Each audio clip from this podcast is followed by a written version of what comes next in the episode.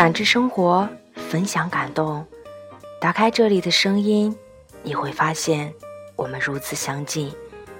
Hello，大家好，这里是荔枝 FM 幺四六七三五八，恋爱到结婚，祝你今天有个好心情。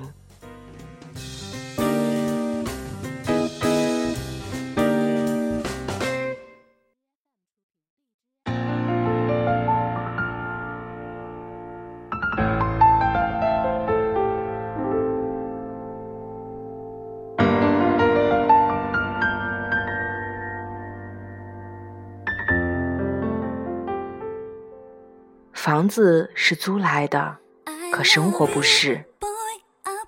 来自摆渡人的一篇文章。第一次打交道，陈鑫就被我放了鸽子。陈鑫来看房，定下了西卧室，许诺第二天就来签协议，房租一月一交。作为二房东，我对协议不太满意，但急于转租，就答应了。没想到当晚，另一个女孩冰冰也来看房。我昧着良心打开了西卧室，冰冰一看就很喜欢，立刻交了半年的房租，把西卧室拿下了。我的内心非常矛盾，一会儿高兴房子顺利转手，一会儿又发愁怎么跟陈鑫解释。最后心一横，反正又没签协议。他也没什么损失。再说了，我刚把家底儿都交给房东，不赶紧多收回点房租，怎么过日子呀？第二天，陈鑫兴高采烈地给我打电话，我结结巴巴地告诉他，房子租出去了。让我没想到的是，陈鑫在电话里哇哇大哭。天哪！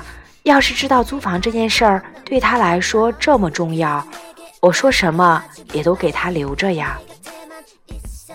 陈鑫把我骂了半天，我才听明白，原来他为了搬到外面住，刚把爸妈都得罪了，现在拉着行李流落街头。我懊悔的没有办法，就说主卧很宽敞，我一个人住着。我还没说完，陈鑫已经决定我住你屋里，这一住就是两年。后来陈鑫老拿着事儿说话，动不动就是你得让着我，谁让你一开始放我鸽子的？我问他，你就这么愿意在外面租房子住呀？陈鑫说，那当然了，有一间属于自己的房子，哪怕是租来的，我也高兴。我提醒陈鑫是半间，除了陈鑫和冰冰，和我们一起住的还有一个叫大纯。说起来，我最爱大纯了，因为大纯对全城的美食都了如指掌，而且他很勤快，经常一边拖地一边嚷着减肥。能在干活中得到乐趣，我觉得这是很大的美德。大纯还喜欢绿植，有好几盆漂亮的小盆栽。大纯的盆栽像极了大纯，只要给点阳光，就能灿烂生长。阳台上的一抹绿色是大纯写给世界的情诗，那情诗写着：“春天从未走远。”大纯唯一的缺点就是爱忘带记带钥匙。幸好我上班的地方比较近，大纯在我办公室的窗户底下一喊，我就把钥匙扔给他。这一情节有点像电影《美丽人生》里的那段：“玛利亚，钥匙。”我们的合租生活也自带《美丽人生》开头那样欢快的背景乐。或许这是因为我们的生活和电影的主题相同。无论生活多么廉价，都要过得有滋有味。冰冰很擅长穿衣打扮，讲起来头头是道。我曾作为一个不会搭配衣服的经典案例，被冰冰说教了半天。期间还夹杂着在他的指派下一次又一次的试衣服。看我不耐烦的神情，冰冰告诉我，对一个认真生活的人来说，每一道衣服褶子应该在哪里，都是很重要的。陈鑫则注重养生，立志要活得长长久久。陈鑫的养生学差不多是一门玄学，在他的观念里，人体充满了各种神秘的甬道和暗门。湿气和寒气流窜而过来，流窜过去。有一回我感冒，好几天不见休息。陈鑫说我体内有寒气，我对此不屑一顾。病毒和寒气有毛关系？陈鑫劝我喝姜汤，我嗯嗯啊啊答应着，仍旧我行我素。他终于看不下去了。熬了一大碗姜汤，盯着我喝掉。姜汤里放了很多红糖，这让虚弱的我看起来像个产妇，而陈心像个蛮不讲理的霸气婆婆。喝下姜汤的那天，感冒就好了大半，而陈心又有了胜利的法宝。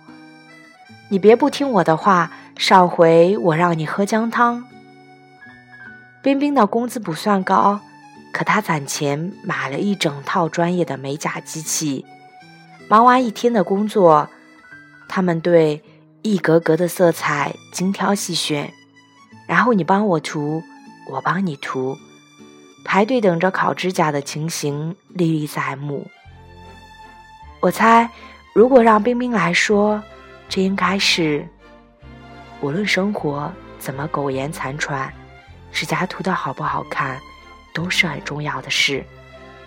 他们对待生活认真的态度，常常让我感动。每一个认真生活的人，都值得认真对待。一转眼，那三个和我一起享受过岁月静好的姑娘，已经有两个觅得良人，日子过得平稳踏实。有时候我想。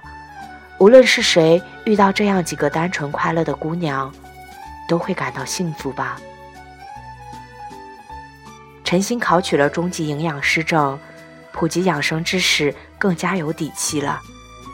他遇见我还是要埋怨我太瘦，担心我会被大风刮走。冰冰已经结婚生子，每隔一段时间就爆出唯美写真，各式各样的亲子装。穿的时尚有范，大纯的事业连连高升，并在寻爱的道路上越挫越勇，用微笑融化一切刀山火海。而我，虽然是一个恋爱旧的人，却也被时光裹挟着向前，没有像慵懒的泥沙那样沉寂下来。青春是一列刹车失灵的火车。不顾一切的呼啸城池。我以为，当我回忆这段合租生活的时候，我会更多的想起，在没有暖冬的寒冬里，马桶箱里的冰冻得结结实实，或者是想起下水管道轮番漏水，楼下的老婆婆随时都能冲上来理论一番。结果回头一看，当时的痛苦。早已烟消云散。真正在记忆中闪亮的，反而是冬天在客厅用电磁炉煮的热气腾腾的火锅。就像《六人行》演的那样，年轻人住在一起，很快就能找到自己在生活中的角色，然后一本正经的参演。有人会负责往锅里添菜，有人会眼巴巴的问。熟了吗？能吃了吗？那一刻，满怀期待的我们全是生活的宠儿。虽然房子是租来的，但生活不是。冰冰说：“我们永远都没理由活得潦草。”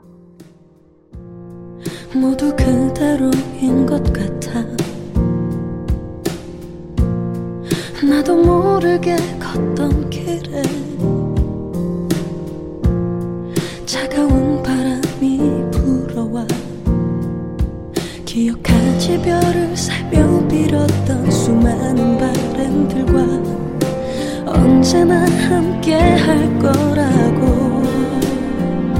With you, sweet you. 늘 언제나 같은 곳에 있어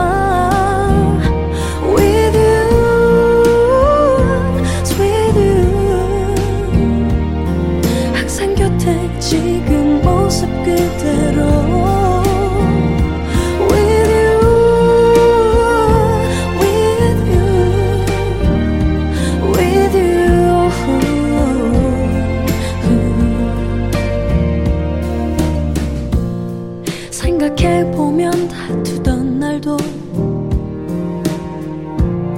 외롭게 지낸 밤도 있어 퍼즐처럼 조각 晚安，远方的你。 그리움으로 소복히 쌓여 기억하니 유치했던 드라마 대사 같던 얘기들 내 삶에 있어 최고의 선물